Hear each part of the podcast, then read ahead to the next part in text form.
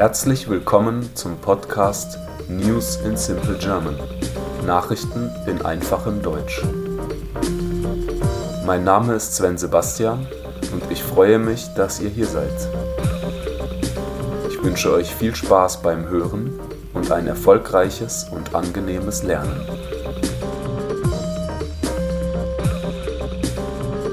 Episode 17 Massenproteste in Israel In Israel demonstrierten am Wochenende erneut Hunderttausende Menschen gegen eine geplante Reform des Justizsystems. Allein in Tel Aviv gingen Schätzungen zufolge etwa 160.000 Menschen auf die Straße. Auch in anderen Städten kam es zu Demonstrationen mit Zehntausenden Teilnehmern.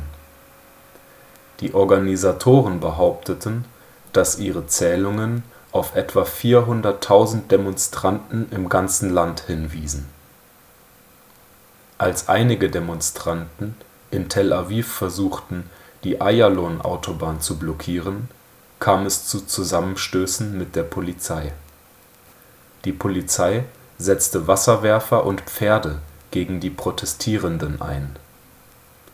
Der israelische Ministerpräsident Netanjahu plant eine Reform des Justizsystems.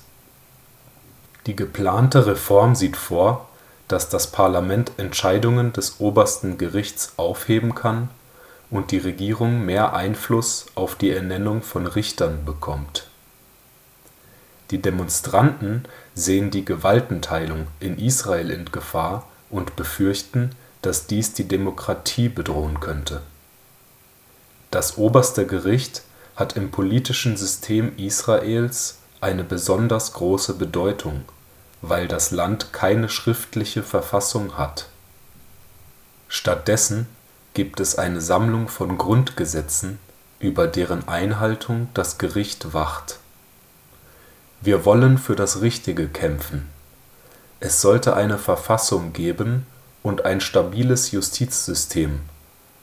Reformen sind notwendig, aber nicht so impulsiv wie dieser Verrückte, der die Demokratie gekidnappt hat, sagte ein Demonstrant.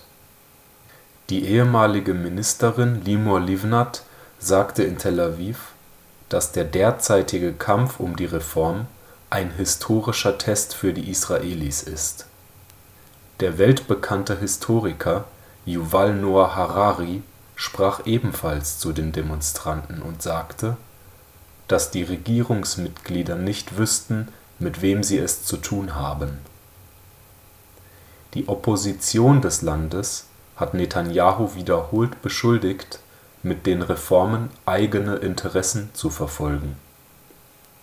Der Ministerpräsident des Landes steht derzeit wegen Korruptions und Betrugsvorwürfen vor Gericht.